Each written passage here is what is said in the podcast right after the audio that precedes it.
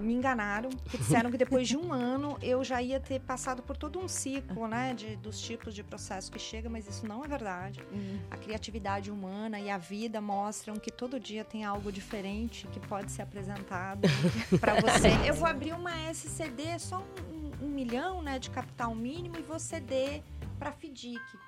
Vai ver quanto que está custando para uma pequena para fazer É. isso ou para uma securitizadora. É. O, o- assim, você não vai conseguir sobreviver só com base Exatamente. nisso. Uma coisa que quando as pessoas olham pra mim não imaginam que eu faça é. Cara, eu gosto de fazer crochê. Olha! Juro. Eu aprendi com a minha avó quando um pouco, quando era mais jovem. E aí durante a pandemia, eu fui atrás de uns vídeos no YouTube.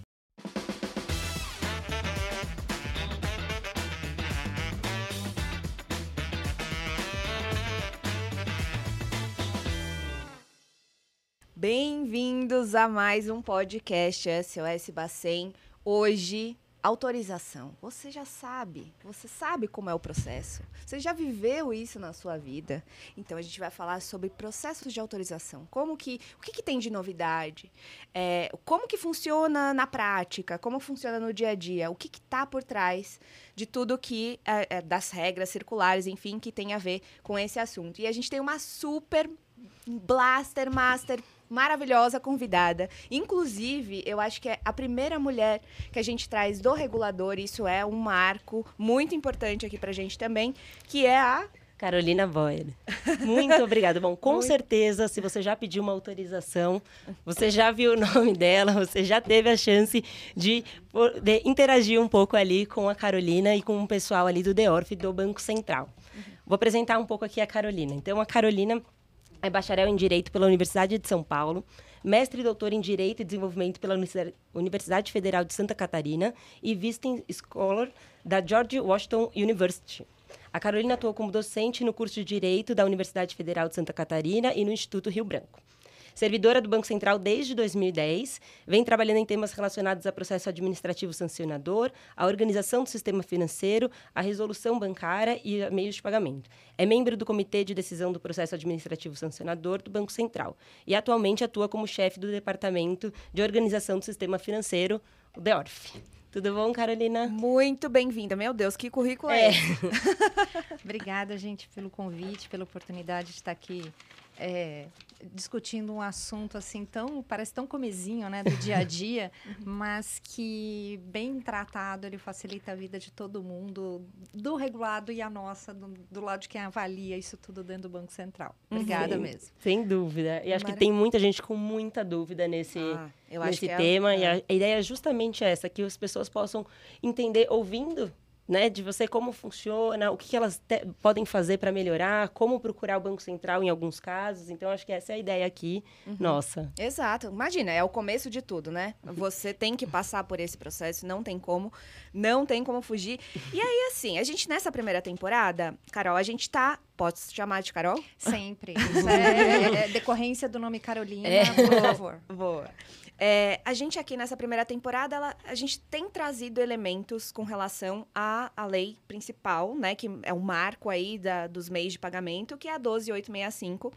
E a gente faz uma pergunta para todos os nossos convidados, que é onde você estava há 10 anos? Porque esse ano completam 10 anos da, da, da publicação, né? Da, da, da regra, e muita coisa aconteceu desde então. E a gente tem uma curiosidade assim, ué, onde será que estavam aqueles que criaram ou que participam atualmente na regra? Bom, novembro de 2013, né? Eu estava já no Banco Central, trabalhando por coincidência num outro projeto de lei que virou lei em 2017, que é a Lei 13506, que revisa todo o marco eh, punitivo, né, do, do Banco Central do Brasil, aplicável ao sistema financeiro e de pagamentos.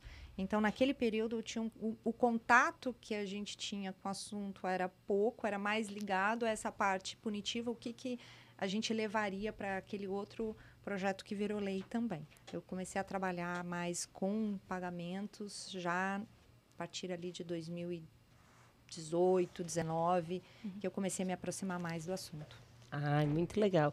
E a- a- você está no DEORF desde 2020, é isso? Isso. Final de 2020, eu assumi a chefia do departamento, eu tenho um pouco mais de dois anos agora. Eu brinco que me enganaram, que disseram que depois de um ano eu já ia ter passado por todo um ciclo, né, de, dos tipos de processo que chega, mas isso não é verdade. Hum. A criatividade humana e a vida mostram que todo dia tem algo diferente que pode ser apresentado para você. Então, eu, eu Fortes digo emoções. que eu sou chefe em treinamento até hoje, porque volta e meia, gente, eu nunca tinha visto isso. Aí quando alguém que está há 20 anos tratando de autorização falou, olha, eu também não, eu falei, pronto. Então tá. Imagina, imagina uma quantidade de história, gente. E, e explica pra gente, assim, quem não conhece a estrutura do Banco Central, né? Quais são as responsabilidades do DEORF? Porque eu acho que tem tantas siglas, né? DEORF. DENUZUP, DENALã, que todo mundo ficou um pouco confuso. É, o que que, que que é? O que que, o que que eles fazem? O que que vocês fazem? De onde vêm? O que comem? Onde vivem? né? onde vivem? Bom, onde vivem, basicamente, a gente tem representação em quase todas as cidades onde o Banco Central tem é, representação de fato, né? Então, Tá. a gente tem, o DEORF atua em Porto Alegre, Curitiba, São Paulo, Rio de Janeiro, Belo Horizonte, Salvador e Recife. Uau. Nós só não temos representação em Fortaleza e Belém, que são as outras duas regionais do Banco Central. É, então, isso porque o, o DEORF é a porta de entrada de toda e qualquer instituição no sistema. Tá. Então, todas as autorizações Uhum. de todos os tipos, de todos os segmentos, passam pelo DEORF. Desde aquela, da inicial autorização para funcionamento, Uhum. é, a vida, né, o dia a dia das instituições, então as eleições, aumento de capital, redução de capital, mudança de estatuto, mudança de denominação social, é, transferência de controle, cancelamento da autorização quando você decide, enfim, que você quer fazer outra coisa da vida. Uhum. Então tudo isso passa pelo DEORF. Uhum. né? A gente tem em torno de 50 tipos de processo de autorização, de Nossa. vários nossa. tipos, é, ali dentro para todos os segmentos. É Caramba. muita autorização. E tem, e tem a estrutura para que suporta tudo, para todo esse volume, né? De... Bom, aí vamos definir suporta, né? Tá. Hoje o departamento tem 140 servidores, melhor, 139, porque eu estou liberando um para um estágio em outro departamento a pedido. Então, Tá. a partir de alguns dias, 139, para cuidar de todo esse ciclo. Uhum. Ano passado, para vocês terem uma ideia, a gente analisou um pouco mais de 3.200 pleitos. Meu Deus. Cada pleito normalmente tem mais de um pedido. Porque Uhum. quando você tem um processo, não é só uma eleição, é eleição de vários nomes, já tem uma mudança de estatuto. Então, Uhum. é, é, é um trabalho extenso. Uhum. A gente tem conseguido desempenhar isso por conta de um comprometimento grande de equipe, investimento em, em tecnologia. Então, Uhum. a gente tem uma, uma série de automatizações do processo de trabalho que permitiram manter isso é, ao longo do tempo. Uhum. É, mas, ao mesmo tempo, nos últimos anos, tem aumentado muito o, o, o que o Banco Central cuida. Tá. Ah, na dúvida, põe para o Banco Central que ele vai cuidar. Então, de Aham. 2018 para cá, citando exemplos, a gente teve a criação das fintechs de crédito, né? Então, SCD e CEP. Uhum. É, a gente teve a criação do gestor de banco de dados, que é registrado no Banco Central. A gente teve hum, mudanças no mercado de pagamentos que geraram impactos, como a criação do documento eletrônico de transporte pelo Ministério do Trabalho, que gerou, desculpa, dos transportes, que gerou é, muita demanda na área de pagamentos. A gente tem discussões vinculadas ao PAT, né? O Programa Uhum, de Alimentação do Trabalhador, que gera um impacto Sim. também. Uhum. E, mais recentemente, a aprovação da legislação é, relacionada a ativos virtuais, que traz né, as exchanges ou VASPs, ou enfim, como a gente queira chamar, é, para o espaço regulado do Banco Central, e a gente ainda não tem ideia do impacto disso. Uhum. E também a legislação recente sobre apostas é, esportivas, né? Uhum. que não traz uma competência específica para o Banco Central, mas traz um impacto para o mercado de pagamentos, né, no sentido de trazer mais demanda. Uhum. Então, é, tem mais de 10 anos que o Banco Central não tem concurso, Sim. desde 2013. O número de aposentadorias é grande. Uhum. É, foi autorizado recentemente um concurso para 100 pessoas, Uhum. mas vai ser assim: 50 vão para a área de tecnologia, que Uhum. é necessária, é vital para que o Banco Central atue. Sim. E os outros 50 vão ser divididos entre os 40 e poucos departamentos do banco. Então vai dar assim um, Pra uma mais pessoa, ou mais ou menos um, um ponto, alguma coisa pra- Meu Deus. por, por departamento. E no momento em que o órgão, né, a gente tem demandado é, suporte para as atividades, então a gente precisa de gente, a gente precisa de estrutura Uhum. e um processo de é, valorização da carreira, né, para tratar de assimetrias com outras carreiras igualmente importantes no, no serviço público, Sim. mas que tem tido é, uma em termos de remuneração e de apoio à carreira maior que o Banco Central. Então há uma Uhum. demanda forte para que isso seja Equilibrado, né? Exatamente. A Uhum. gente né, não, não, não, não, quer é, com isso desvalorizar Sim. outras, outras atividades, mas trazer o, o reconhecimento e o apoio que o Banco Central a gente entende merece, né? Porque Exato.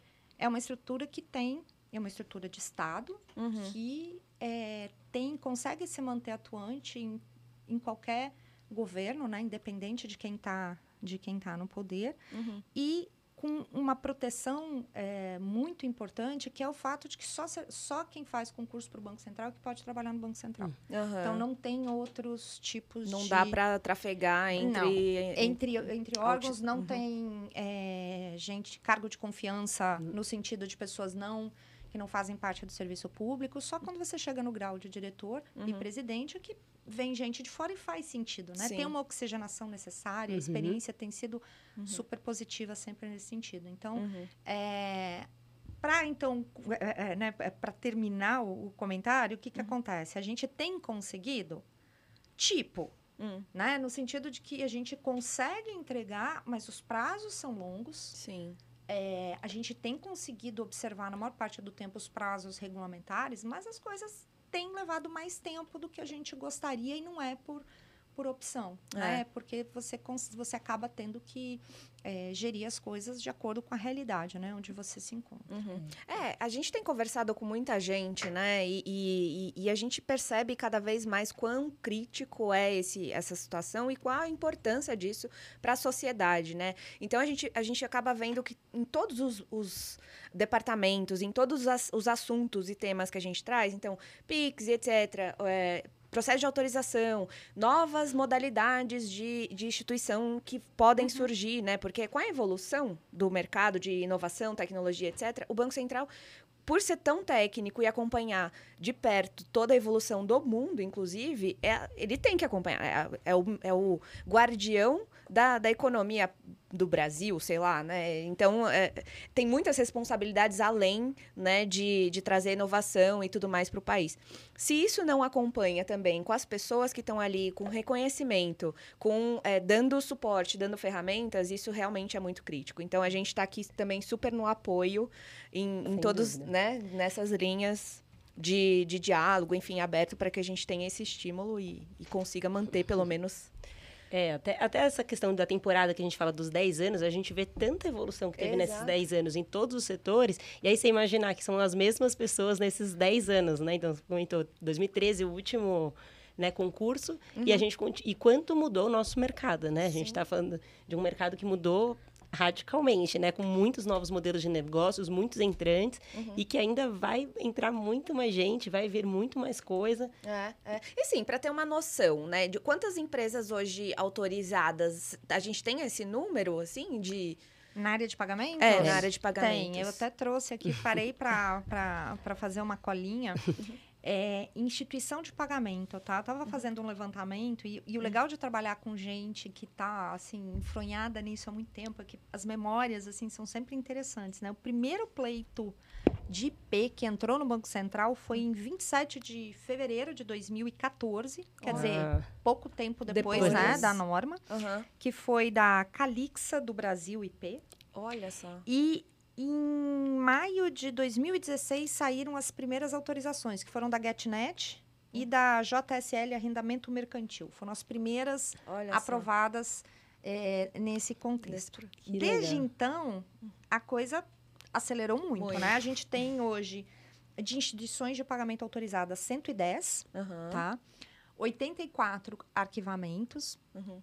A maioria porque é, o aprendizado foi mútuo, né? A- Aham. A, área de pagamentos, ela trouxe um bicho novo para o Banco Central, que é a instituição que está operando e vem para o processo de autorização. Uhum. Todo o resto do mercado regulado, a autorização é prévia. Então, Você Uhum. não está funcionando. Eu vou conversar contigo sobre o teu projeto. Vamos ver se o teu negócio para de pé, Uhum. é, de onde que vem o, o recurso que você vai usar, né? Qual é a origem, você tem capacidade para tocar esse negócio. Quando você pega uma instituição que já está funcionando, Uhum. a realidade já se impôs. Uhum. Então, durante muito tempo, o processo de autorização foi muito lento, porque é, chegavam muitos casos, né? A gente foi filtrando o modelo de negócio, é, porque tinha muita indefinição, muita coisa que parecia que brigava com a lei, né? A- a- principalmente a questão do papel da IP e, e a reserva de atuação da instituição financeira na parte de crédito, né? Uhum. Então, quando você tem, por exemplo, concessão de financiamento pela IP, né? No emissor de pós-pago, antecipação de recebível, depósito antecipado em conta pré-paga. Uhum. Tem limites ali que às vezes geram dúvida, ou muitas vezes geram dúvida sobre a fronteira IP instituição financeira. Uhum. E essa, essa discussão foi ocorrendo ao longo do tempo e algumas definições foram ocorrendo, e conforme elas foram ocorrendo, pedidos foram sendo aprovados. Uhum. Em outros casos, arquivados, porque se entendeu que, na verdade, aquela atividade não era regulada ao final, então não precisava de autorização. Tá.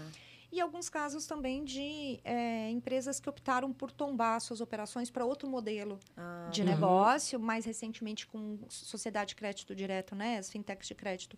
É, é, isso também passou a ocorrer, não vou dizer que num volume muito grande, mas é algo que a gente começa a perceber. Uhum. E nesse momento, a gente tem, e olha só, eu preparei esses números no final de semana. Hum.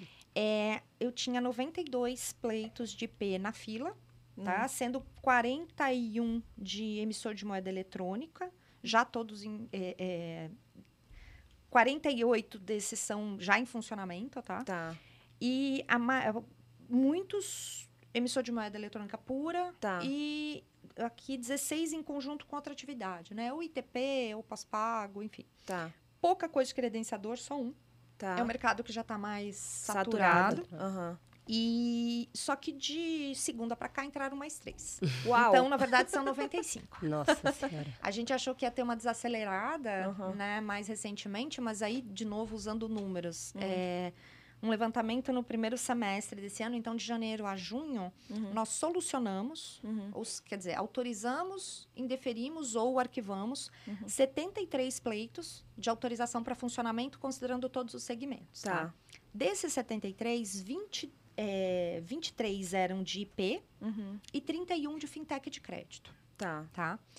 No mesmo período, entraram 50 novos pleitos de autorização para funcionamento. Então, o estoque total baixou, Uhum. mas desses 50, 27 eram de IP Nossa. e 12 de SCD especificamente. Uhum. Então, assim, ao mesmo tempo que a gente viu, tem visto uma desaceleração dos pleitos de fintech de crédito, Uhum. é, mais recentemente, ah, IP continua Continua. forte Sendo pra top. caramba com vários va- com várias fontes de demanda Uhum. chegando. Uhum. Então é, tá difícil a gente lidar com esse com esse fluxo porque a, enfim eu não tenho é, é, controle nenhum sobre a demanda. Sim, Né? né? Eu- Uhum. Até o planejamento ele é complicado quando você não consegue visualizar Uhum. é, é, o que, que vai chegar. Uhum. Mas, assim, o mercado continua realmente muito aquecido. Eu diria que, assim, o único tipo que tem mostrado pouco interesse é credenciador, né? O credenciamento mesmo. ITP, né? Uhum. Iniciador de transação de pagamento no contexto da evolução da agenda de Open Finance. Uhum. Tem avançado também mais rápido. Hoje a gente tem...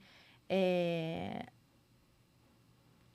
tipo 4, 12 pleitos de ITP puro, né? Só iniciador de transação de pagamento, mas tem é, é, outros, é, outros pedidos, né? Em que ITP é um dos pedidos de, de, de, de atividade. Uhum. Então, isso tem dado uma acelerada agora com a evolução da agenda do, do Open Finance. Nossa. Muito- são muitos pedidos, né? Muitos. E impressiona mesmo essa questão do emissor de moeda eletrônica ser ainda o que disparado aí, né? Se a gente no for ranking, no, os é, primeiros, é. E eu não sei se o Banco Central tinha imaginado que ia diminuir um, o número de pedidos quando as autorizações, depois de março de 21, começaram a ser pré, precisar ser prévias. Então, se você for começar a sua atividade depois de março de 21, você primeiro precisa pedir autorização no Banco Central.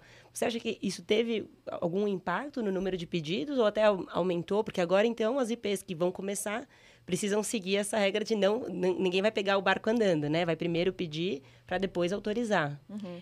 Eu acho que é, é, primeiro que e aí é uma opinião pessoal, tá? Não, não, não conversei internamente isso, mas é, eu tenho a impressão que ninguém imaginava que a demanda ia ser nesse nível. Uhum. Acho que a percepção era de que haveria uma diminuição, que já, a gente já estaria passando por uma diminuição do número de, de pedidos. Uhum. É, e é interessante aqui mostrar que desses números aqui, eu não consigo dizer com relação às três que entraram no começo da semana, porque eu não parei para olhar, mas com relação ao que eu tinha até o final de semana de 92, uhum. dessas 92, só 10 são casos de autorização prévia. Uhum. Então, assim, é, ainda tem muita coisa do mercado chegando. Exatamente, é, antigo. E aí você tem, é, acho que o, o, o, modelo do moedeiro eletrônico puro, uhum. eu acho que ele só se sustenta dessa forma quando você pensa na aplicação dele é, em outros, em segmentos produtivos da economia, né?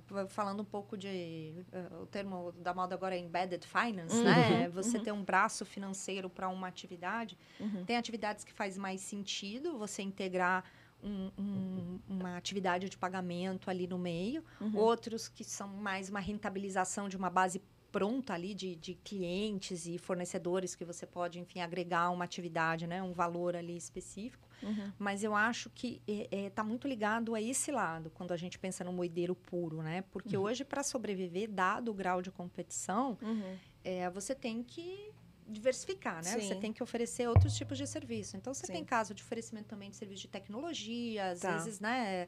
É, produtos voltados para a pessoa jurídica em si, tá. né, nesse contexto. Mas eu acho que é, é, mais ou menos isso que a gente está tá, tá, trabalhando, né? Uhum. Nossa, é. É, porque assim, hoje com esse mercado multidisciplinar, é difícil você ter algo muito.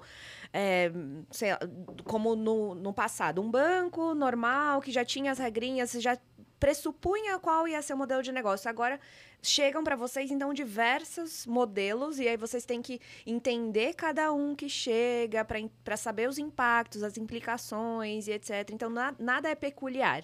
Tudo, tudo tem uma, uma especificidade ali no modelo e aí vocês têm que se aprofundar para entender para entender se, se é sustentável ou não e etc. É isso mesmo que acontece ou estou aqui viajando? não, eu acho que é por aí mesmo. Uhum. E aí até assim, puxando a ideia do, do né, autorização, como é que ela funciona, uhum. é, quando você chega com um pleito, que a pessoa leu a norma, né, então mais ou menos entendeu o que você está falando, e ela colocou no papel, né, nas declarações, que hoje o processo é declaratório, né? A gente uhum. teve aí uma evolução uh, recente interessante nesse sentido, o processo de, de autorização passou a a ter uma pegada declaratória mais forte, tá. com um nível maior ou menor de informação estruturada, já agregada a essa declaração, a depender do, do segmento, mas você tem ali uma declaração. Uhum. Tem muito caso que, os, que a pessoa pega e copia um pedaço da norma. Hum. Assim, eu conheço a norma, você não precisa repetir ela para mim. Eu quero Sim. saber o que você faz. Uhum. Como é que o teu negócio acontece. Sim. A gente já teve caso de estar tá no ponto de, dizer, de indeferir quase um pleito, porque da maneira como a, a, a empresa estava falando, a gente estava lendo que ela estava fazendo um negócio que não podia. Tá. Até que a gente apertou, apertou. Hum. E ele falou: Ah, não, mas eu faço assim e assim. Falou: Espera aí, mas isso não é o que você colocou no papel. o que você faz pode, é uma operação normal. Uhum. Então, assim, é, acho que hoje uma dificuldade que a gente ainda tem uhum. é de pleito mal instruído. Tá. Das pessoas não pararem para colocar realmente no papel o que, que é que faz, né? Uma uhum. descrição clara. Uhum. É, a gente tem problema de estrutura de controle, né? A gente tem que uhum. saber quem que é o dono Sim. ou quem são os donos. Sim. Então, muitas vezes é uma descrição que não é clara, que deixa dúvida. É mais rasa. É assim. É muito rasa. E você tem uhum. que fazer uma exigência, para pedir explicação. Tá. E aí não vem direito, aí você pede de novo. E aí você fica nesse ciclo. Questões de capital também. Hum. É, tem empresa que ainda não entendeu o, o, o, o, que, que é um requerimento de capital, né? A gente teve ajustes recentes na norma, então tudo bem. Tem um período agora de adaptação, mas mesmo antes disso, Uhum. a gente não pode autorizar uma empresa que está com capital é, é, virado, Negativo. negativo, que não tem, demonstra que ali não tem como continuar atuando com aquele nível de capital. É, Viabilidade do negócio é essencial, você vai passar a ser regulado. sim. Você tem obrigações. Então, e para assim, IP tá super claro na norma, né? Poxa, deveria. É. E assim, é, é, ah, mas eu tenho um investidor que pode aportar recurso. Desculpa, capital não tem cheque especial. então, assim, o dinheiro tem que estar É. lá dentro e a Sim. coisa tem que estar né, organizada. Então, isso Sim. tudo é, é, acontece durante o processo de autorização. E quando você tem que resolver essas coisas durante o processo de autorização, vai demorar, Sim. vai dar trabalho, Uhum, vai ser difícil. Uhum. Então, assim, ajudaria muito uhum. ter um momento de reflexão prévia. Peraí, deixa eu sentar, deixa eu avaliar. tô- tô- estou ah, de acordo com isso daqui? Ah, não, eu tenho dúvida nesse ponto. Vem conversar antes. Aham. A, a gente está sempre aberto a receber é, quem tem um pedido ou quem vai entrar com um pedido. Às vezes, uma conversa prévia já te mostra que você pode ter dificuldade num determinado ponto. Então, olha, me traz aqui bem explicado isso, traz esse elemento. Você consegue construir algo Uhum. que vai funcionar melhor. Uhum. Né? A gente é parceiro nesse processo. A Sim. meta nunca é não autorizar, Sim. mas aquilo que nós autorizarmos tem que estar de acordo com os requerimentos e com as regras. Elas têm uma razão de ser. Não é Aham. porque a gente quer, é, enfim, ser chato ou, ou- ou dificultar a entrada. Uhum. Né? Existe uma razão. Para que, que você vê a origem de recurso? Uhum. Poxa, você tem que saber se esse dinheiro não, não, é origem, não vem de uma lavagem de dinheiro, Sim. né? Aham. Você quer ver capacidade econômica para quê? Se a instituição tiver um momento de estresse, Uhum. tem que ter alguém que possa injetar recurso ali dentro. Exato. Você vai ver reputação de controlador, por quê? Porque a gente não quer pessoa, ninguém quer uma pessoa que possa gerar problema no mercado, que possa gerar dúvida, né? Uhum. Que questione é, a A confiança índole, né, exatamente ali. do Uhum. mercado. Então, há uma razão de ser para essas exigências. Uhum. Então, é, quanto mais for refletido esse processo antes, eu acho que mais fácil é, se torna a autorização em si. Uhum. Muito- A instrução, ela pode fazer o processo, então, ir mais rápido. Com certeza. Uma boa instrução. Porque às vezes é melhor, então, você perder tempo antes de, de instruir seu processo, fazer os ajustes necessários, né? Ah, o Com capital, certeza. né? Entender o controlador, definir bem esse controle, vamos fazer um acordo de acionistas, então, né?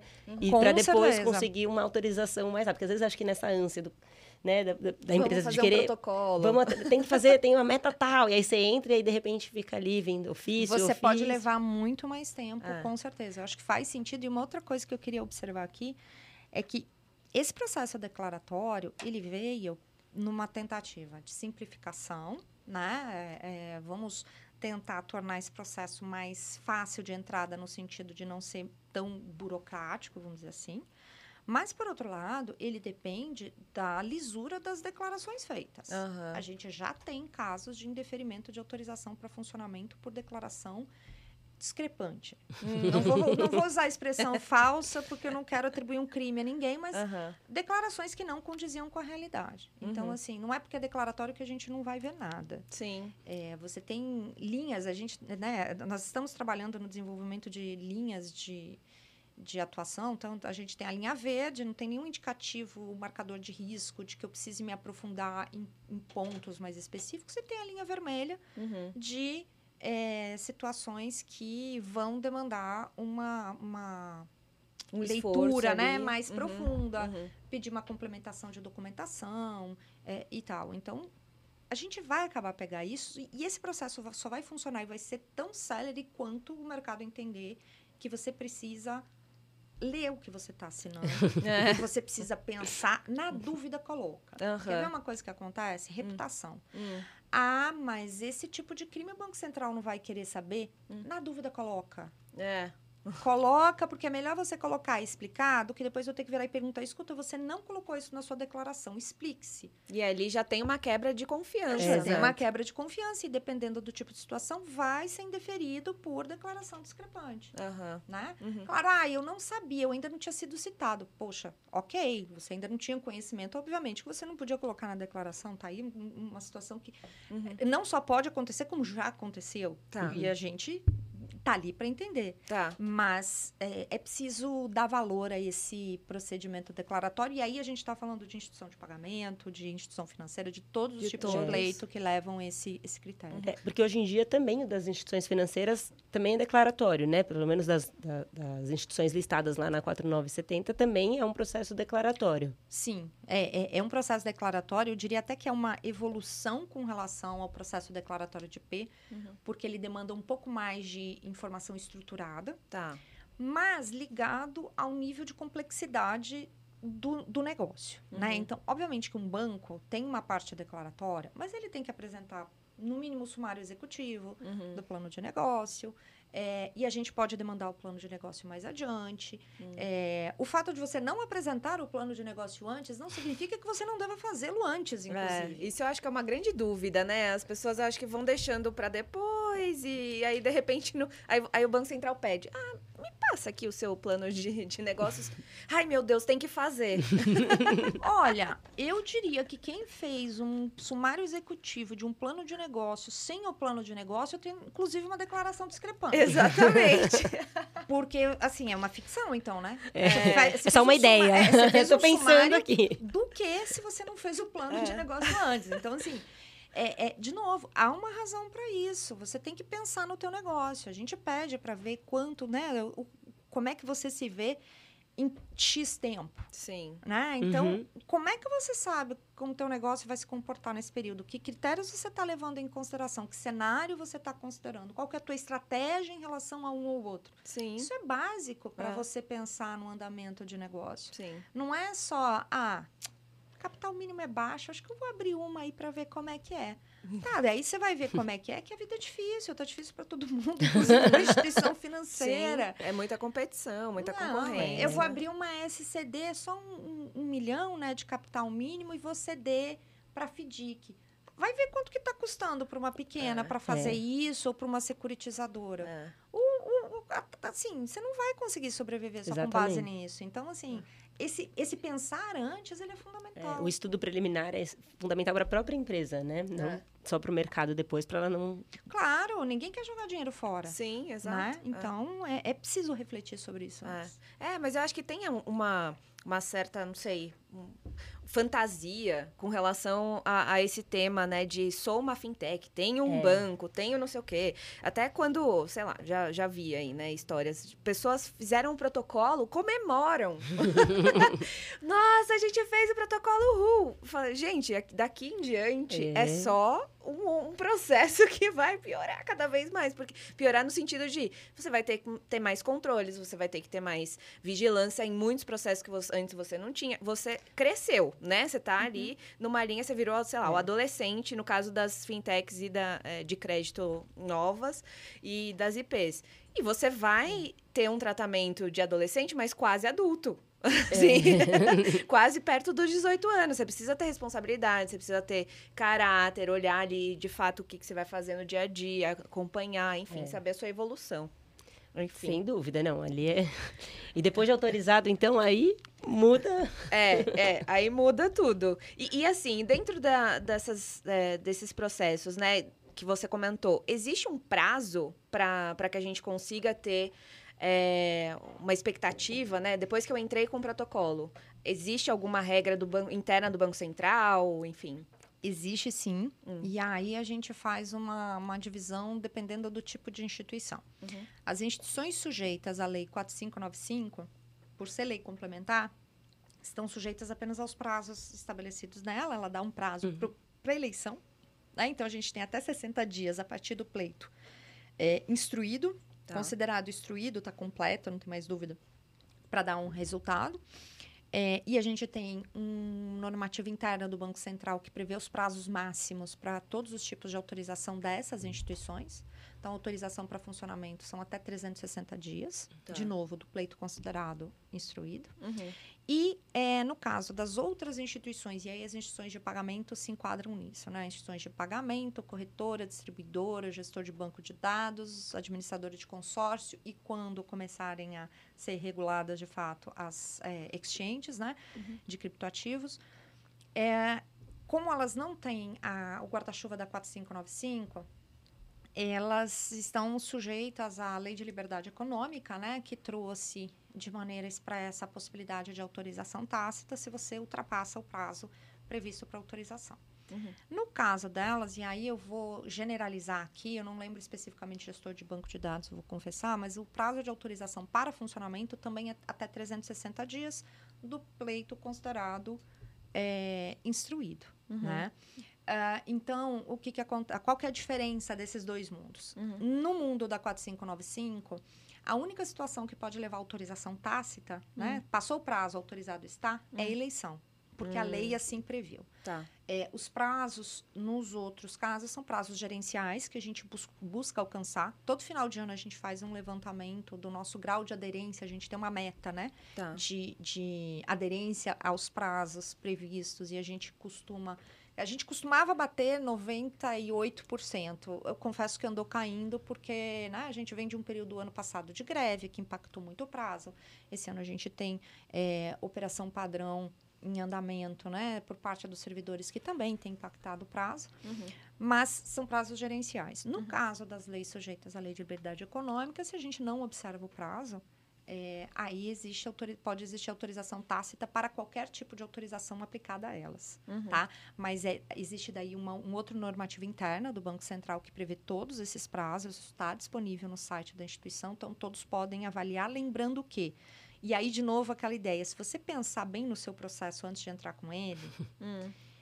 fica mais fácil você ver esse prazo. Porque se você entrou, mas está faltando um monte de coisa, Uhum. desculpa, tá você valendo. não entrou direito, não está valendo. A gente tem, de novo, o processo tem que fazer a exigência, você tem que complementar a informação, e aí o prazo vai andando. Né? Uhum. Hoje, a gente tem levado, no caso de IP, em torno de seis a oito meses para conseguir a agenda de um analista para analisar o caso. Nossa. É, tem algumas priorizações, né? IP, é, no caso de TP, a gente tenta é, agilizar por conta da agenda do Open Open Finance, né? Uhum, tem sim, um sim. interesse específico ali envolvido, Uhum. mas por conta do volume. Agora, se uma vez você começa a analisar, se o pleito tá redondo, Uhum.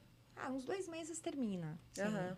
Sabe, dá, dá para ser rápido. A gente tem Uhum. dificuldade de começar. Na hora que começa, se o pleito tá redondo, Uhum. você consegue andar rápido. Uhum. Então, daí de novo a importância de você Ter pe- os cuidados. ter esses cuidados na hora de, de colocar de colocar na mesa. Uhum. E aí, na sua visão, quais seriam esses cuidados? Assim, além de, então, falar com, com vocês com, de pré- previamente, tomar cuidado do- no, né, na própria regra, né? O que, que diz, não copiar a regra que já tá ali. O que, o que, além disso, né? Quais as dicas que você daria também pra gente já, já ter, olha, um protocolo com os preitos, com os, com os preitos, com os pleitos já, já sólidos, né? Que, mais estruturados.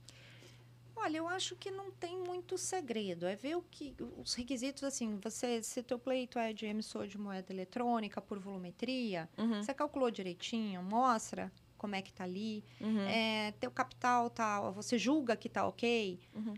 Explica, mostra, olha, tá assim, os requerimentos estão assim, o meu requerimento de capital, né, tá assim, sou de conglomerado, não sou, uhum. né, é, a tua estrutura, ela é aquela tradicional zona, eu tenho alguém que tem 50% mais um, Hum, joia, não é, hum. é uma situação diferente, eu tenho uma situação de controle com menos de 50%, mas é controle por conta disso, disso disso, já traz isso pronto, explicado, já pensa que isso vai ser uma questão que vai ser questionada Uhum, e traz isso definido. uhum, Eu tenho um fundo uhum, dentro da minha estrutura de, de controle, não tenho. Por que, que eu considero que não tenho? É um fundo estrangeiro. uhum. Qual que é a personalidade desse fundo lá fora? Personalidade jurídica, né? Eu digo assim, como é que ele funciona? Uhum. Esse tipo de coisa vai ser Questionado. questionado, Questionado. depois. Então, Uhum. se você traz isso pronto, não quer dizer que a gente não tenha alguma dúvida, mas às vezes é uma dúvida que você resolve numa conversa, você não precisa fazer uma exigência. Tá. Então, isso tudo é, a origem de recurso está clara, né? Tá. De onde que veio, eh, não, se você, dependendo da operação que você está fazendo,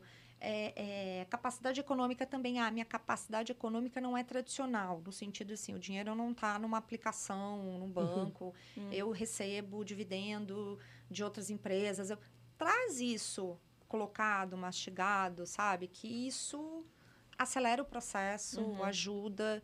É, Os gente- diretores também, né, dentro ali do processo, observar quem são, quais são. Sim, Uhum. tem capacidade técnica, porque assim, Uhum. é, dependendo do tipo de operação que você está fazendo, você precisa de alguém com um determinado perfil, Uhum, né? uhum. Então, é, acho que refletir sobre isso antes ajuda, ajuda nesse processo. E aí a gente está falando de coisas tradicionais, não estou nem falando, é, é, pensando aqui, tem um caso antigo no Rio de Janeiro que eu acho interessantíssimo, não é relacionado ao IP, mas dentro dessa ótica de origem de recurso. Já teve um pleito e o gerente do Rio, ele é, ele é muito engraçado. Ele falando, não, mas vocês têm que ver caso. Eu já tive aqui de um que a origem de recurso era comprovante de aposta de corrida de cavalo.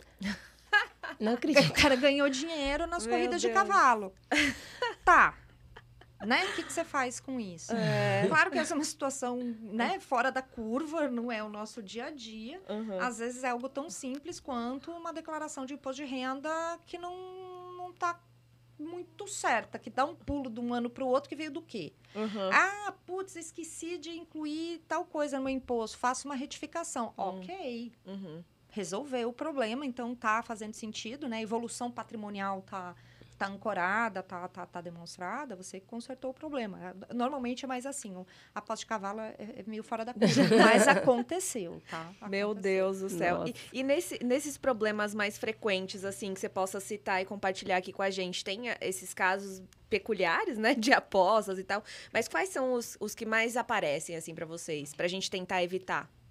Eu acho que um desafio hoje, pensando na questão de controle, né? A gente tem o desafio hoje de lidar com situações ah, não tradicionais de controle. Então, durante muito tempo, a gente centrou muito no, olha, tem que ter controle tradicional, 50% mais um, ou tem que ter um acordo de acionista com tal e tal e tal cláusula. Só que as coisas foram evoluindo. Então, a gente começou a enfrentar agora um pouco mais situação de é, true company. Então, Ah. eu não tenho um controlador de fato definido, Uhum, um, né, controlador pessoa física, Uhum. no final, quero dizer. uhum, É, situações de controle abaixo de 50%, Hum. é, situações... é, e, e uma dificuldade em situações que você fala, Ih, mas parece que tem controlador, mas eles estão dizendo que não são. Não são por quê? Tá. Que tipo de poder eles não têm que permitem a eles alegar que, apesar de terem um- uma capacidade de direcionar o negócio, isso não significa controle. Não significa controle o quê? Só para o Banco Central? Uhum, Ou para o mercado, para outras atividades também? uhum, Então, eu acho que essas situações, elas têm trazido muito desafio. Porque, de um Tá. lado, a gente tentou é, abrir, vamos dizer assim, o leque de possibilidades para o mercado. Ok, então eu não vou exigir em 100% dos casos um acordo de acionista. uhum, Mas, qual que é a opção? uhum. E aí, eu acho que é uma brincadeira que eu faço, que, que a gente sempre pode escolher ter razão ou ser feliz. É, exato. Se você escolher ter razão, e você tem todo o direito de escolher ter razão, Uhum. a gente vai ter que discutir, vai ter que avaliar, vai ter um monte de reunião para discutir o assunto, que daí vai ver isso, vai ver aquilo. Pode ter que consultar a procuradoria, como a que fim que nós vamos chegar. Leva tempo. Uhum, Ser feliz significa seguir o caminho que a gente já conhece, que já foi testado, a gente sabe que dá certo. Então, de repente, é o acordo de acionista, sim. É alguém dizendo, então eu vou comprar mais X ação aqui, vamos resolver isso daqui fácil, tá? Eu, eu Uhum. tenho- tenho, eu tenho aqui. Ou, não, tá tudo bem, eu vou me declarar controlador, então, aqui para fins de, de- do, do- do Banco Central, porque prudencialmente é fundamental a gente ter identificação da cadeia de controle. Se Sim. ao final essa cadeia de controle não tem uma pessoa física ao final, ok, uhum. mas eu conheço a cadeia de forma a identificar isso. O que não pode ter é um qualquer tipo de. é, é, como é que eu vou dizer assim, de, isso não pode estar obscurecido. Uhum. E não é não tem porque eu não sei. Uhum. É não tem porque, Porque eu não- vi e não tem ao final. E se tiver, eu identifiquei. Uhum. Né? A gente precisa disso para fins prudenciais, né? Os princípios de Basileia de Supervisão Bancária indicam Uhum. que a gente tem, princípio 5 fala que a gente tem que identificar, né? A cadeia de controle tem que estar clara Tá. e a gente tem que saber quem são os principais acionistas, eles usam a expressão major shareholders, mas é, é, no caso, no Brasil, a gente traduz como, como um controle. Uhum. E se isso não é possível, é porque o mercado, a- enfim, a instituição se organizou daquela forma, você lida com isso, mas Uhum. você tem que conhecer esse processo. É. E isso é importante, até lembrando que o Brasil agora deve passar por um novo FSAP, né? É uma nova avaliação do, do, do processo de supervisão do, do Banco Central, Tá. é, mais proximamente. E a gente hoje é aderente a esse princípio, né? Na última avaliação foi, então é importante. Essa é um- uma parte importante do trabalho que a gente faz. É, que demonstra, né, a solidez ali do mercado e etc. E a confiabilidade também, né, das instituições que estão autorizadas aqui, com certeza. E em relação, acho que, aos modelos de negócio, a gente falou um pouquinho. Então, acho que tem muitos modelos novos, né? Uhum. Tem até, a gente está vendo super apps agora que tem. Então, assim, a gente tem hoje modelos que fogem ali do tradicional. Em relação a esses novos modelos, existe alguma recomendação? Existe alguma forma que o Banco Central está enxergando? Ou não? Realmente, esses modelos vão, vão precisar de mais, de uma avaliação, às vezes, um pouco maior do Banco Central para poder entender ali qual é a parte que, de fato, cabe ao Banco Central dentro de tudo que eles fazem. Olha, eu acho que é, é, o mercado de fato tem evoluído muito, né? O, o processo, a agenda do Banco Central de competição e de estimular a entrada de novos agentes no mercado, acho que gera essa situação. Você tem é, conjunções, né? montagens de licenças que, que geram um conjunto de, de atividades que pode ser prestado, que f- parece tipo banco, mas não é banco. É, o pessoal, tem gente no banco que chama de instituição múltipla não bancária. Nossa, Né? É, é. Por quê? Vai, vai pegando um- uma orelha de, É. de coelho, um focinho de coisa. é. E aí você tem um num grupo você tem uma licença de IP, uma DTVM, uma financeira. No final do dia parece que você tem tipo um banco, mas você não tem um banco. Uhum. Ter um banco também tem uma série de regras e, e- e, vamos dizer proteções que essa estrutura aqui também não tem. Uhum. Então, isso quer dizer que isso é um problema para essa construção de licenças? Não. Uhum. Mas a gente tem que saber diferenciar o que, que é banco do conjunto de licenças que prestam serviços semelhantes ou Uhum. específicos que atendem a uma demanda dessa forma. Então, você Uhum. tem os tanto de um lado assim aqueles super aplicativos que juntam né você vai inclusive daí você vai juntando é, oferta de seguro você vai trazendo outros serviços ali agregados você pode fazer um investimento você pode comprar um criptoativo Uhum. né? Você pode fazer um- uma série de coisas, mas você não tem normalmente uma única empresa por detrás disso. Você São- tem um conjunto de, de licenças, Uhum. né? Que criam essa instituição múltipla não bancária aí Uhum. e que vai atuando nesse sentido. Eu acho que uma preocupação é, ah, que, que, que, que existe, e aí também, de novo, falando né, do meu ponto de vista, Uhum. é com a maneira como o mercado percebe Uhum. para não criar confusão entre banco, instituição financeira bancária Uhum. e é, empresas, né, ou aglutinação de, de licenças que, que prestam serviços semelhantes, né? Uhum. Porque a depender, vamos lembrar que a depender da conjugação de licenças que você está falando, se você está, se o teu dinheiro está numa instituição financeira, e aí Uhum. não necessariamente só banco, mas assim, Uhum. você tem o fundo garantidor de crédito por detrás. Uhum. Se não é, você não tem o FGC, você tem outras garantias. Se a Uhum. gente está falando de uma IP, tá, o dinheiro tem que estar apartado. Uhum. Mas são coisas diferentes, Uhum. né, que funcionam de maneira diferente. Então, assim, eu acho que a preocupação maior é em não criar confusão, principalmente para o consumidor que é, é, consome esses, esses produtos, de onde que ele está colocando, né, o que, que ele está usando, que tipo de garantia deriva de cada modelo, Uhum. para além da questão do acesso e do custo. Porque Claro que muitas vezes a primeira preocupação, eu consigo, uhum. eu tenho acesso, uhum. mas chega um momento em que você tem que poder avaliar, né? Olha, que tipo de segurança eu tenho usando essa opção ou essa opção. Então, assim, a, a ter isso claro para o mercado é, é, é, algo importante, eu uhum, entendo. Uhum. É, a comunicação precisa estar tá bem transparente ali. Ah, várias regras do Banco Central já direcionam nesse sentido, né? Tanto IPs, enfim, precisam ter claro quem é o prestador é, do, né, do, serviço financeiro, o que, que ele está prestando de fato, se ele terceiriza ou não aquela atividade. É. Até para todo mundo né, que, que usa o serviço ter para quem que ele vai recorrer é. se acontecer alguma coisa. É, e puxando esse gancho, acho que a gente pode também falar do, do modelo de base, que também hoje tem muita ah, questão no mercado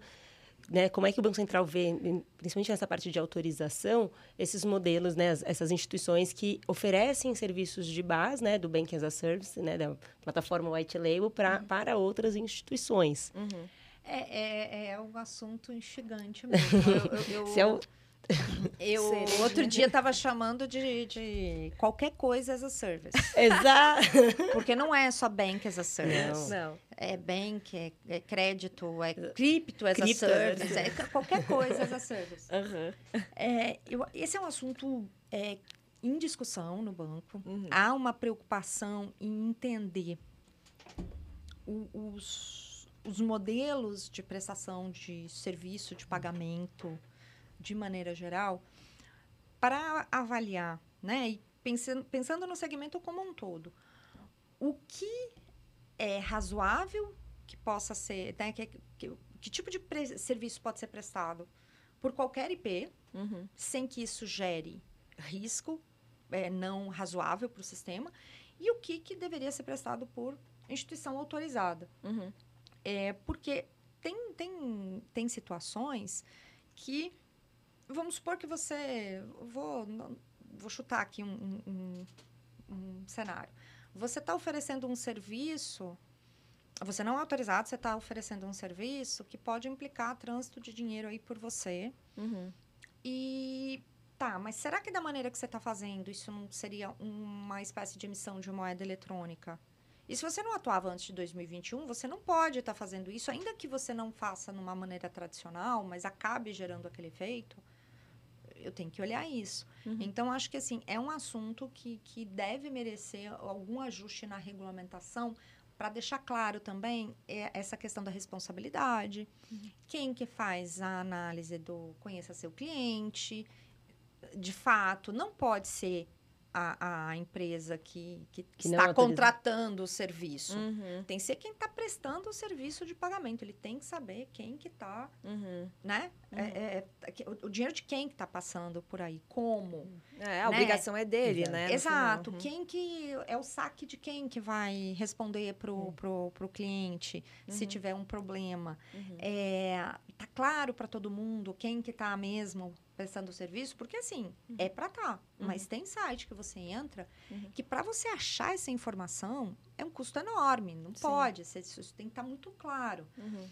É, tem muita empresa, claro, séria, que você entra, você bate o olho, você vê uhum. direitinho, é fácil de identificar, mas assim, tem vários aspectos dessa prestação de serviço que precisam estar uhum. tá alinhados para que ele para que é uma alternativa interessante, acho que não necessariamente porque você pode agregar um, um, braço de pagamentos ao seu negócio, que você precisa fazer isso por meio de uma IP autoriz uma uhum. autorizada tua. Uhum. Eu acho uhum. que a contratação do, do, do, serviço, ela é não só válida, como é interessante em uhum. vários momentos, porque se você não quer evoluir, uhum. se, assim, se o negócio vai ser aquele, uhum.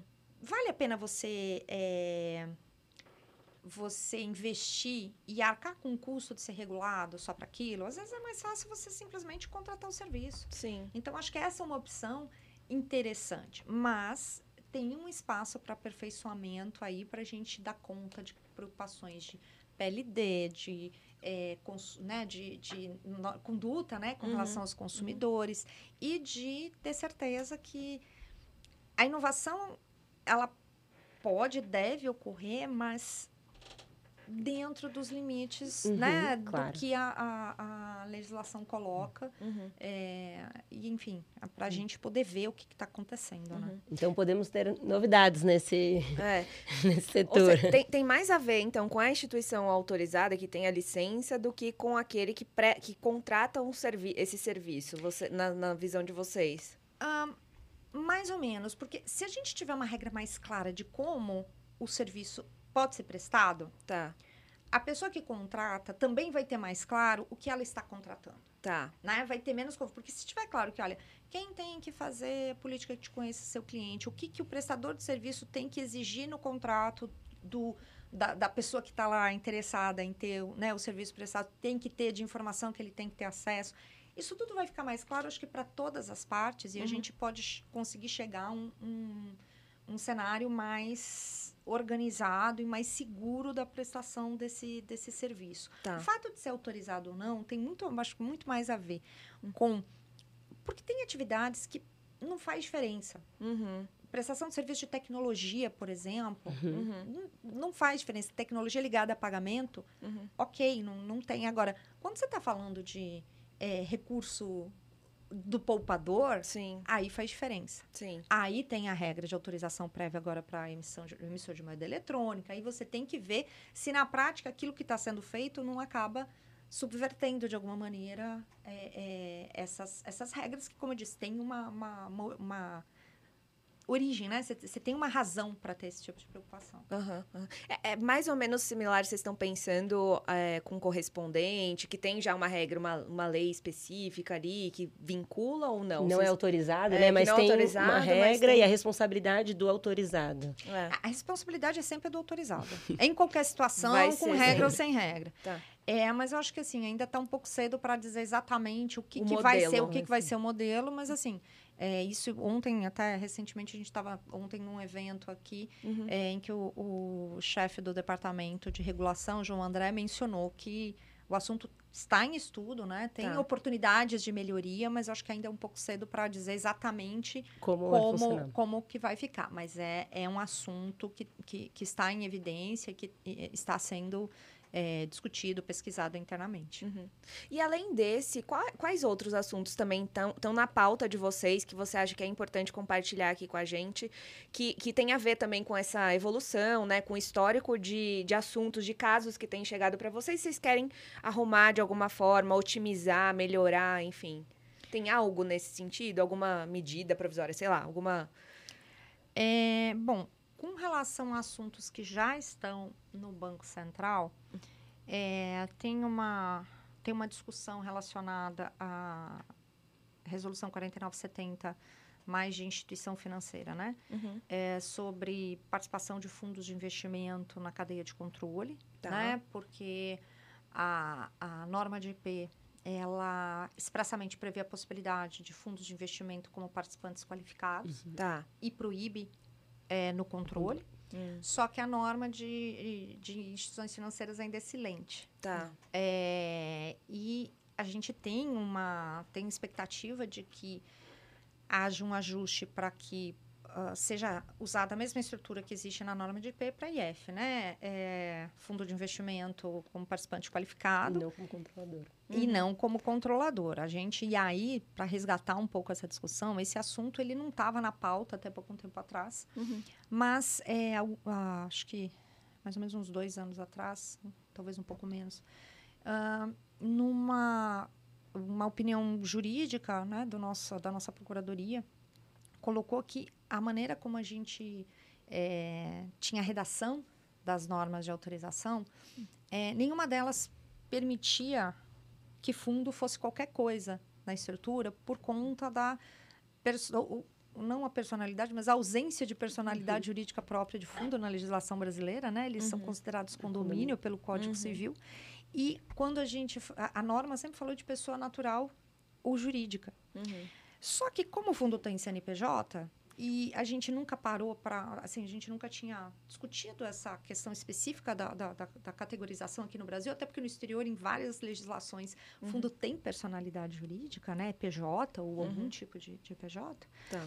O, a verdade é que é, a nossa interpretação na regulamentação sempre foi de que participação qualificada era possível, uhum. fundo não muito mais por conta da dificuldade de você enxergar, de você ultrapassar o fundo, né? Uhum. Para chegar num potencial controlador, e aí aquela discussão vai ser o gestor do fundo, Sim. se é um fundo limitado, você pode pegar o cotista, enfim, é uma, é uma coisa muito complexa, a gente Sim. opta por não, porque eu, eu- no caso de controle eu não quero chegar aqui. Uhum. Mas no caso de participação qualificada, é, do ponto de vista, pelo menos, né, da- de organização do sistema financeiro, sempre se encarou o fundo como um é, investidor Uhum. importante para o mercado, né? Uhum. É capaz de trazer tração, principalmente para novos negócios. Uhum. Então, para a IP, isso está equalizado e a nossa expectativa é que isso né, seja é, feito da mesma maneira para a instituição financeira, dependendo, obviamente, né, da, ah, de uma norma da área de regulação referendada pela diretoria colegiada. Mas esse é um assunto pendente que tem é, levantado um pouco de preocupação aqui, porque a gente sempre né, vê casos chegando e situações que precisam ser administradas na prática. Uhum. Né? Ah, muito bom. E algum, em relação ao subcredenciador, existe alguma expectativa de regulamentação? A gente já ouviu aí nos corredores né, regulatórios que temos por aí essa história. Vai, vai regular o sub ou não? É. É uma história antiga isso É, aí. é, já vem de, Já tem de tempo. consulta no passado, 2017. Bom, o subcredenciador, eu acho que é a- a- a- o que existe, e aí, do ponto de vista de organização, vou dizer, a gente não tem a mínima condição de absorver o mundo dos Mas- subcredenciadores. É, não, que é. Então, o que a gente tem é, discutido e defendido também internamente é um, um movimento de fortalecimento, aperfeiçoamento do papel do instituidor do arranjo e do credenciador, que são né, os, pon- os pontos de verificação da atuação do subcredenciador Uhum. nessa relação. Então, da gente poder, por meio desses pontos de verificação, ter eh, a informação do volume, que está acontecendo, se tem alguma quebra aí de relação, né, de, de- em termos de, de recurso, Uhum. e que as regras do arranjo eh, tenham eh, gestão do risco né, de, de operação e de que essa cadeia seja protegida e que a gente possa, né, por meio desses pontos de verificação, também ter acesso a informações relacionadas à PLD. Uhum. Então, acho que o movimento principal nesse momento é de fortalecer esses pontos de verificação, né? Sem necessariamente trazer Ter tudo para o né? banco do banco para dentro do banco central, porque não se trata no final do dia simplesmente de fazer autorização. Autorização é só uma primeira etapa. Uhum. Né? Uma vez autorizado, a gente já falou aqui, você tem toda uma vida junto com o Banco Central. Uhum. E aí, se você considera o mercado de pagamentos como um todo, Uhum. onde que tem que estar o foco do Banco Central? Uhum. Porque se você não tem foco, você se perde. Sim. Né? Onde estão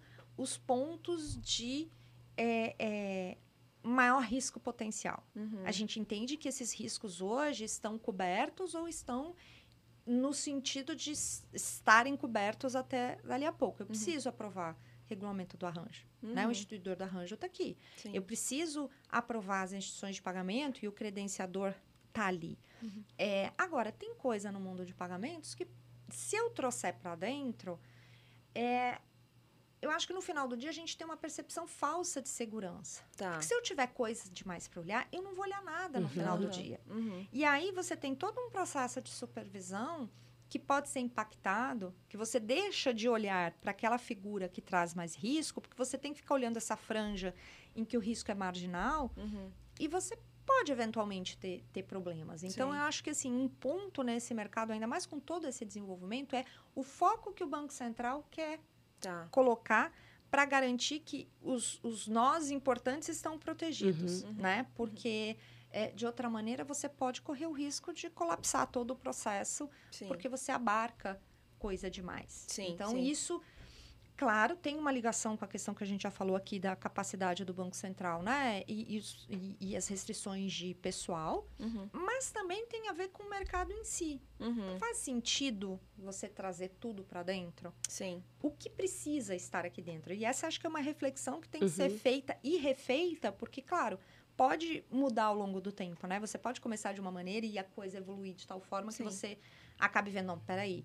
Ou eu tenho que trazer, se eu não tenho que trazer tudo, eu tenho que trazer uma parte. O que, que- o que, que faz sentido aqui, né? O, o que está Uhum. acontecendo? Mas eu acho que esse é um processo evolutivo natural, sabe? E, e tem, que ser, tem que ser observado. Mas eu Uhum. acho que, com relação especificamente a subcredenciador, eu acho que se a gente consegue manter uma pegada firme nesses pontos de verificação, Uhum. a gente consegue ter um controle suficiente sobre a situação sem também impor a, a, a, o, o enxoval completo, né? Uhum. Porque não é só autorização, é autorização, fiscalização, resolução, Uhum. enfim, todo, todo o pacote, né? Sim, sim. É, eu não sei se você concorda, mas acho que dentro dos comentários aqui que eu posso, eu posso trazer dois centavos, eu acho que é, é, na época que eu acho que surgiu esse debate, tinha muito uma questão de tamanho mesmo. Ah, tem subadquirentes maiores do que os próprios adquirentes, etc. Que eu acho que com a agenda evolutiva do Banco Central acabou tendo mais informação do mercado e, e eles, é, de alguma forma, se adequaram e se ajustaram ali. E eu acho que a clareza também que o Banco Central traz na, na, na, eh, nas notas explicativas do porquê que aquela circular está sendo divulgada, etc., também ajuda nesse processo. É minha opinião com relação à sub. E eu acho que um caso recente que a gente pode até deixar o próprio eh, Banco Central como instituidor de arranjo, por exemplo, no Pix, traz uma forma dos instituidores de arranjo com a criação, né, que está em consulta pública de agora é, do gestor de pagamento, de como que eles podem tratar o assunto de sub, não, não necessariamente É, dentro desse intermedia- processo, a, importância da figura do intermediário. intermediário, né? Exato, que é possível, e eles deixam isso bem claro, mas ao mesmo tempo tem um certo controle. Ah, você pode desde que aconteça esses e esses processos. Então, dá um pouco uma dica, vai, para os instituidores Exato. aí de como agir nesses, nesses ambientes, né? E aí não onerando o Banco Central no processo de autorização e etc. Não sei se você concorda, se tem algo é, que, que eu falei aqui que não tem nada, não, você está viajando. Mas eu enxergo, eu enxergo mais ou menos dessa forma, assim, é o Banco Central trazendo exemplos de como ah, o mercado pode, pode tratar ali esses casos de sub para que não tenha realmente um processo de, sei lá, regulação desse mercado, porque senão... É, a regulação, é- ela é tão eficiente quanto melhor ela tratar o assunto em questão. Então, não Aham. necessariamente a regulação é a resposta para tudo. Aham. Acho que Uhum. o que a gente está dizendo é, tem coisa que precisa ser regulada Sim, e tem coisa que não precisa ser regulada. sim. No caso da, do- do- do- da consulta agora ali relacionada ao PIX, desse gestor, Uhum. E- decorreu de um- da verificação de uma situação de fato. Exato. Aham. Estava sendo, começou a ser prestado um serviço Uhum. de uma maneira, e aí nesse mercado de, de pagamento e tecnologia, isso é muito rápido, Uhum. né? As pessoas, não, eu vou fazer, não param às vezes para pensar, será que eu posso? Só que, enfim, começou a ser feito, tem um valor, Uhum. tem uma utilidade, tanto que estava se expandindo, então bora lá conversar, vamos ver, faz sentido esse negócio para o mercado, como é que está sendo utilizado? Tem valor? Uhum. consigo é, é, ver uma maneira do- de como o- o- os, os sistemas funcionam, disso ser oferecido dentro do meu a- a- da minha linha de produção aqui, de- dentro daquilo que eu vejo que tem que acontecer nesse segmento? Uhum. Ah, então, vamos lá, consulta pública, vamos ver, estou pensando assim, vamos ver o que, que o mercado traz de feedback das experiências, vamos Uhum. ver o que dá para construir. Uhum. É, e eu acho que isso tem acontecido em vários momentos Uhum. do mercado de pagamentos. A própria figura do, do, do Bank as a Service, É, exatamente. Uhum. ela não está escrita na norma que você pode fazer assim. Sim. Até que alguém começou a fazer. Uhum. E se propagou de uma maneira muito rápida. É. Então, vamos pensar, da maneira como está acontecendo, tem alguma coisa que eu tenho que ajustar nesse processo para garantir segurança, mas sem impedir que, que, que a inovação ocorra, Aham. né? E nem sempre, de novo, nem sempre ser regulado é a resposta. Uhum. Às vezes é e tem que ser. Outras você pode encontrar maneiras de conciliar alguma preocupação prudencial Uhum. com deixar o mercado ali funcionando dentro de, um, de, um- de uma rotina normal. Sim, sim. E aí eu volto naquilo que eu falei do foco, né? Uhum. A gente tem que escolher os pontos onde vai agir para também não correr o risco de intervir demais, né? E, e- e- e querer pegar tudo e, e deixar pouco espaço para inovação, Uhum. mas também tem que olhar a inovação com, né, com um olhar de, de regulador e ver se até que ponto ela traz algum tipo de risco. Então, acho que esse é um processo contínuo mesmo. Sim, sim. Nossa, um É. grande desafio, né? Nossa, com certeza. Não, a gente pode aqui, eu acho que ficar falando esse assunto, eu acho que é, é muito gostoso, assim, de, de, de, né, de discutir e tal, porque eu acho que tem um leque de, de temas que envolvem, né, o processo de autorização, a jornada depois da autorização, é, que também envolve o, o trabalho que vocês fazem, né, até porque sei lá, o, o, movimento da empresa ela vai, ela vai tendo ações e obrigações que vão passar pelo DEORF de qualquer forma, né? De ah, mudou o estatuto. Aí vai lá e manda para vocês, para vocês aprovarem. Mudou o diretor XPTO, também tem esse processo. É, então, aí, sei lá, surge exchange de. é, Essa vai ser vai ser um desafio, vai né? Vai ser um bom desafio. É, eu acho que, assim, não sei, se você quiser comentar um pouquinho, eh, eh, só pra gente também finalizar aqui nesse. Nesse, é, eu acho que a gente pode até convidar depois, mais para frente, para trazer mais elementos, mas... Pauta um não falta para esse Pauta tema. não vai faltar. mas como que vocês estão enxergando, né, esse, esse, esse processo dessas exchanges, né, dessas empresas de apostas esportivas e tal, que a gente chegou a pincelar aqui um pouquinho, mas é, não sei se você quer trazer algum elemento de preocupação de vocês, uma visão mais recente com relação a esse assunto, porque esse assunto tá quente, é. né? Tá quente no Congresso. Até uma previsão, né, das consultas públicas, né, de, das VASPs, das exchanges. É, de fato, esse assunto ele tem, tem ocupado bastante espaço já antes da, da aprovação da lei, né, dentro do Banco Central. Tá. É, sim, tem uma previsão da primeira consulta pública sair nos próximos dias e nos próximos Ai, dias leia-se. É, é, Calma. Pode ser, da, assim, eu não Agora tenho certeza. tarde vai sair. Não. F5 no Banco Central. quinta-feira, quinta-feira, geralmente 6 horas Nossa da tarde. Senhora, é, eu acho que... semana que vem, meu Deus. Não sei se é é bom ou ruim?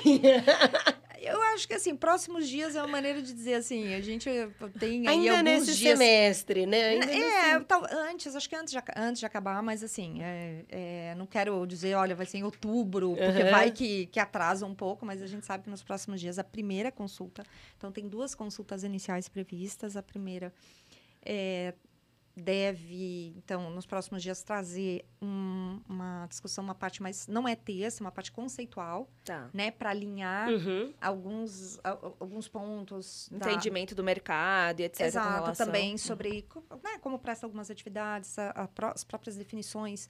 É, que, a, que a lei traz, algumas definições são negativas, né? Então, você é, é, ter uma, um alinhamento aí melhor do, do de, de, alguns conceitos. Uhum. E uma segunda consulta no próximo semestre, início do próximo semestre, sobre a parte de acesso, e aí pensando tá. já mais no, no, modelo de, de autorização, uhum. tá?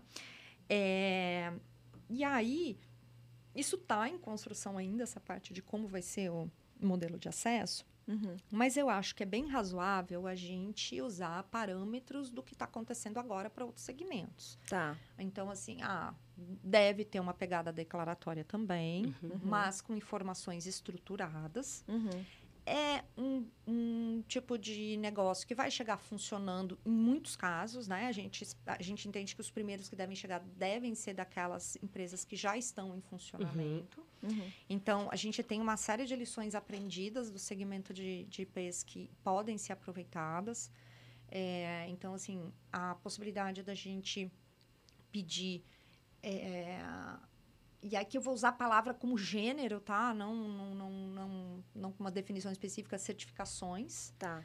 Desde, né, a gente está discutindo isso, a utilidade de você poder pedir, por exemplo, ah, dependendo do tipo de atividade que você vai, você vai ter custódia. Tá. Então, poxa, o que, que um, uma empresa de criptoativo que faz isso tem que ter em termos de tecnologia? Tá. De uhum. que maneira eu posso ter uma visão mais clara do que ela já tem? E aí, uhum. certificação nesse sentido é algum tipo de teste, validação, e aí a gente, né, a gente também está conversando com o mercado para entender o que, que, já tem hoje, o que já é feito, que possa eventualmente ser aproveitado. Uhum. Para que já venha no processo de autorização dizendo, olha, eu, empresa tal, faço isso, tenho aqui, olha, eu tenho essa tal certificação, certificação relatório de asseguração, coisa uhum. que, que o valha com relação a, a essa tecnologia, uhum. PLD, ela já Sim. tem que cumprir hoje, né? Sim. Como é que tá? De repente, pode ser um relatório de asseguração de uma auditoria independente que Sim. diz que, olha, eles têm uma política que está aderente a tal item da, da, da, da, da resolução que, que trata disso, ou, uhum. enfim, algo nesse sentido. Uhum. Capital. Cara, começa a auditar o teu capital aí, vamos, né? Vamos ver Uhum. balanço auditado, eu quero pedir, quero chegar aqui, alguém que pelo menos já parou e olhou. Acho que tudo isso faz sentido. São coisas Uhum. que não, não, não, não fogem de algo que, né, para IP a gente ainda não implementou, né? Por, enfim, é, é aquela coisa de você tem que priorizar, né? Aham. Os processos, mas a gente tem uma discussão que está em stand-by, mas que eu gostaria de retomar quando possível, Hum. de certificação da parte de tecnologia, que hoje a norma já prevê e a gente ainda não implementou. Uhum. Então, né, estender para isso. Acho que tem uma discussão de capital mínimo. Uhum. E assim, gente, vamos combinar Uhum.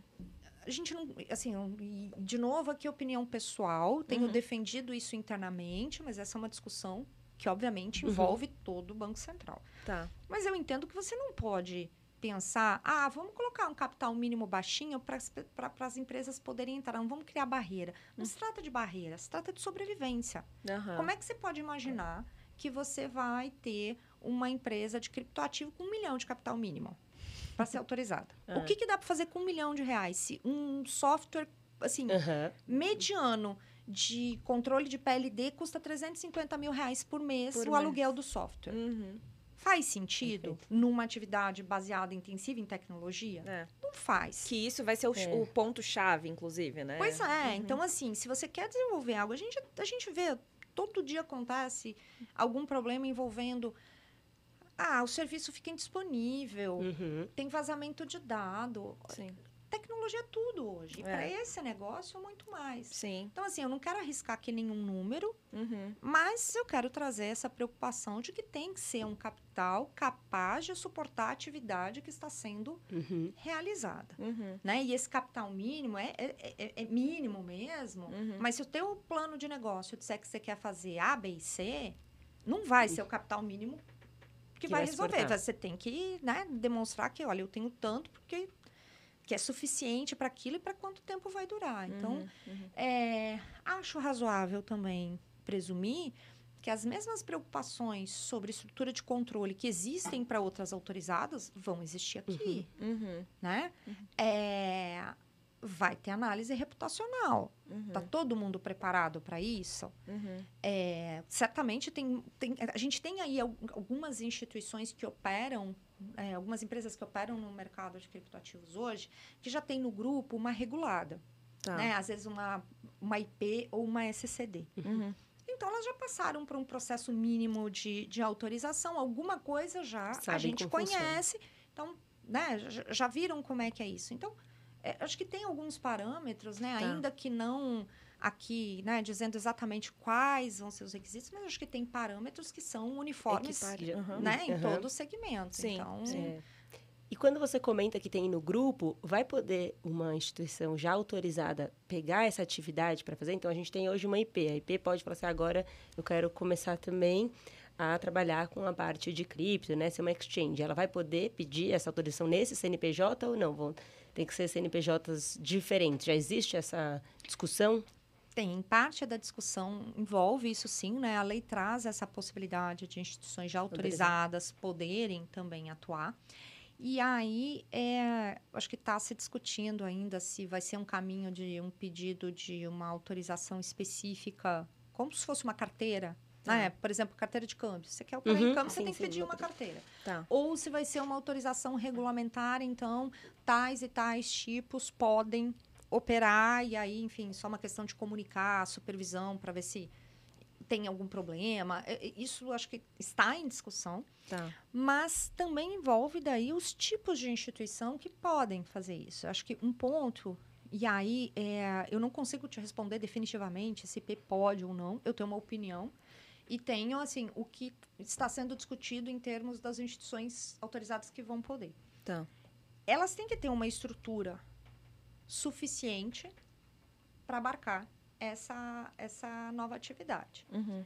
Então, eu tendo a pensar que instituições que têm um processo mais simplificado de controle, de compliance também, e de é, requisitos mais a menos prudenciais, porque o, o modelo de negócio é considerado de baixo risco, Uhum. não deveriam poder absorver uma atividade que é complexa por si só Uhum. e é desconhe assim, desconhecida não, porque, claro, né, várias pessoas no Banco Central têm estudado isso há mais tempo, outras Sim. mais recentemente, mas né, uhum. estamos nos uhum. preparando para receber essa nova atividade. Mas é isso, é uma atividade nova. Sim. Eu ainda não tenho certeza de como ela vai se comportar dentro desse ambiente regulado financeiro ou de pagamentos tradicional. Então, eu tenderia a achar, e aí, de novo, opinião pessoal, uhum.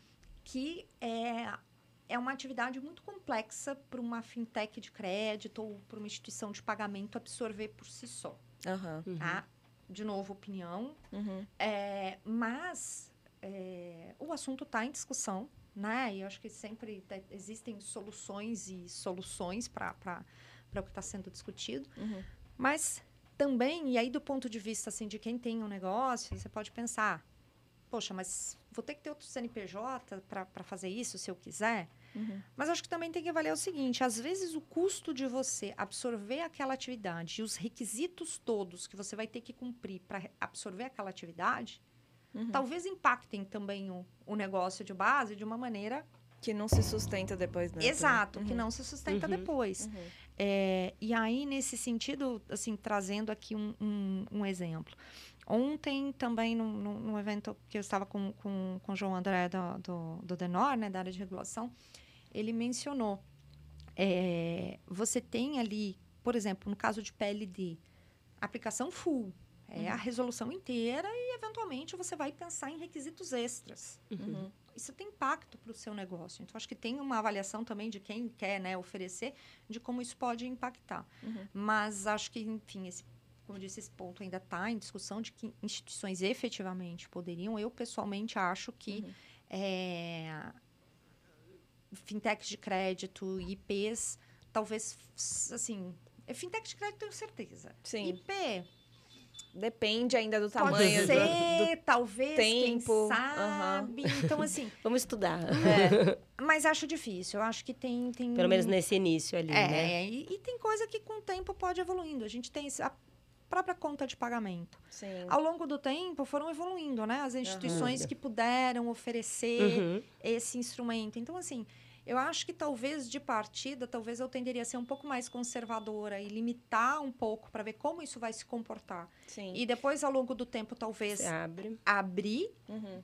ou abrir uma parte, né? Ou abrir um determinado tipo de atividade, outro não. Uhum. Hum, acho que isso é uma construção que, que, que, está, né? está acontecendo e, e, e acho que é, talvez fosse mais seguro seguir nesse caminho, mas Sim. vamos ver o que, que no final dos dias e até a partir das consultas públicas mesmo que, mesmo que vão ser vão feitas, ver. né? Uhum. O que, que vai vir de feedback com sim. relação a isso. É, sim, de insumo, etc. Cenas dos próximos Nossa. capítulos. De tédio, a gente não, Não. morre definitivamente. Definitivamente. Ninguém nesse mercado morre de tédio. Exatamente. Ô, Mari, e agora pra gente fechar aqui o nosso dia com a nossa super convidada que caramba, deu uma Não, aula gente aqui pra gente, né? Faz umas, uns três encontros Uns três- aqui pra gente poder passar por tudo. A gente vai fazer aquela pergunta ou não? O que, que você acha? Acho que pode fazer, Melhor, né? né? Melhor. Assim, Carol, a gente, a gente tem o costume de entender é, quem é a pessoa por trás, né? Desse todo esse trabalho que você explicou pra gente, de todo essa, esse esforço que vocês trazem aí no dia a dia, enfim, na construção evolutiva do mercado de meios de pagamento.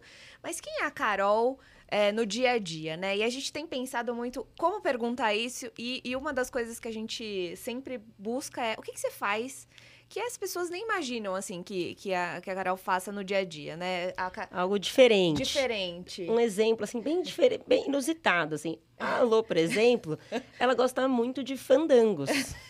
Mas não é qualquer tipo de fandangos. É o murcho. Ela gosta de fandangos murchos. Ela não quer a crocância do fandango? Sabe aquilo que o pessoal fica, ó, né, tipo, anos, sei lá quanto tempo pra conseguir descobrir a melhor crocância? Não, ela não quer. Não, Não. precisa disso. É, Ela lá- abre, deixa aberto e come depois. Imagina, a PepsiCo agora vai, vai me bloquear.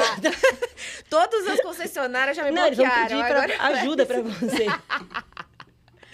Não, olha, é, essa é boa, inusitado. mesmo. Fandangos murcho é, é, é, é Não é pra diferente. todo mundo. Não, é diferente. É, deixa eu ver, uma coisa que quando as pessoas olham pra mim e não imaginam que eu faça. É, cara, eu gosto de fazer crochê. Olha! Juro. Eu aprendi com a minha avó quando, um pouco, quando era mais jovem. Aí, durante a pandemia, eu fui atrás de uns vídeos no YouTube. Hum. Então, é um, uma, um passatempo, né? Assim, de, que também ajuda a, a desacelerar a Uhum. cabeça, dar uma sentada. Uhum. E, e aí eu gosto, enfim. Eu achei engraçado que um dia eu levei junto, e tô né, mencionando isso, porque eu levei junto, e um colega do banco olhou. Cara, jamais pensaria que, Que você, você faz fazia crochê." isso. Eu falei, uai, por quê? Agora tem cara? É isso. Mas, assim, as pessoas olham pra mim e, e, e- e- fazem. Então, eu gosto de fazer. Imagina, você, imagina você deve entrar num estado meditativo É. ali fazendo, né? Enfim. Mas faz tudo?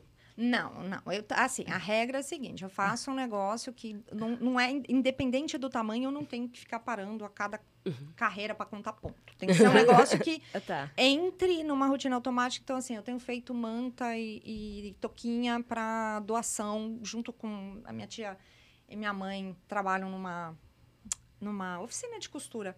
Centro Espírita na cidade onde elas moram, em Santa Catarina. Uhum. Então, a minha parte, minha contribuição é, eu vou fazendo e levo, né? Aham. Santa Catarina, uma região, no inverno é frio, Sim. Nossa, e elas legal. fazem é, kit de é, primeiro ano de vida de, de Uhum. para bebê, Uhum. para famílias atendidas ali por eles, né? Dificuldade e tal. E aí eu faço e, e- e vou levando. E aí a produção depende do nível de estresse. Tá. Dependendo do que está Nossa. rolando no trabalho, assim, a produção é maior. É, no último mês tiveram três, três caixas grandes. tipo, tipo assim, mas é, é, é um negócio que eu gosto. Me, me, me dá satisfação, assim, de, de, de fazer e de...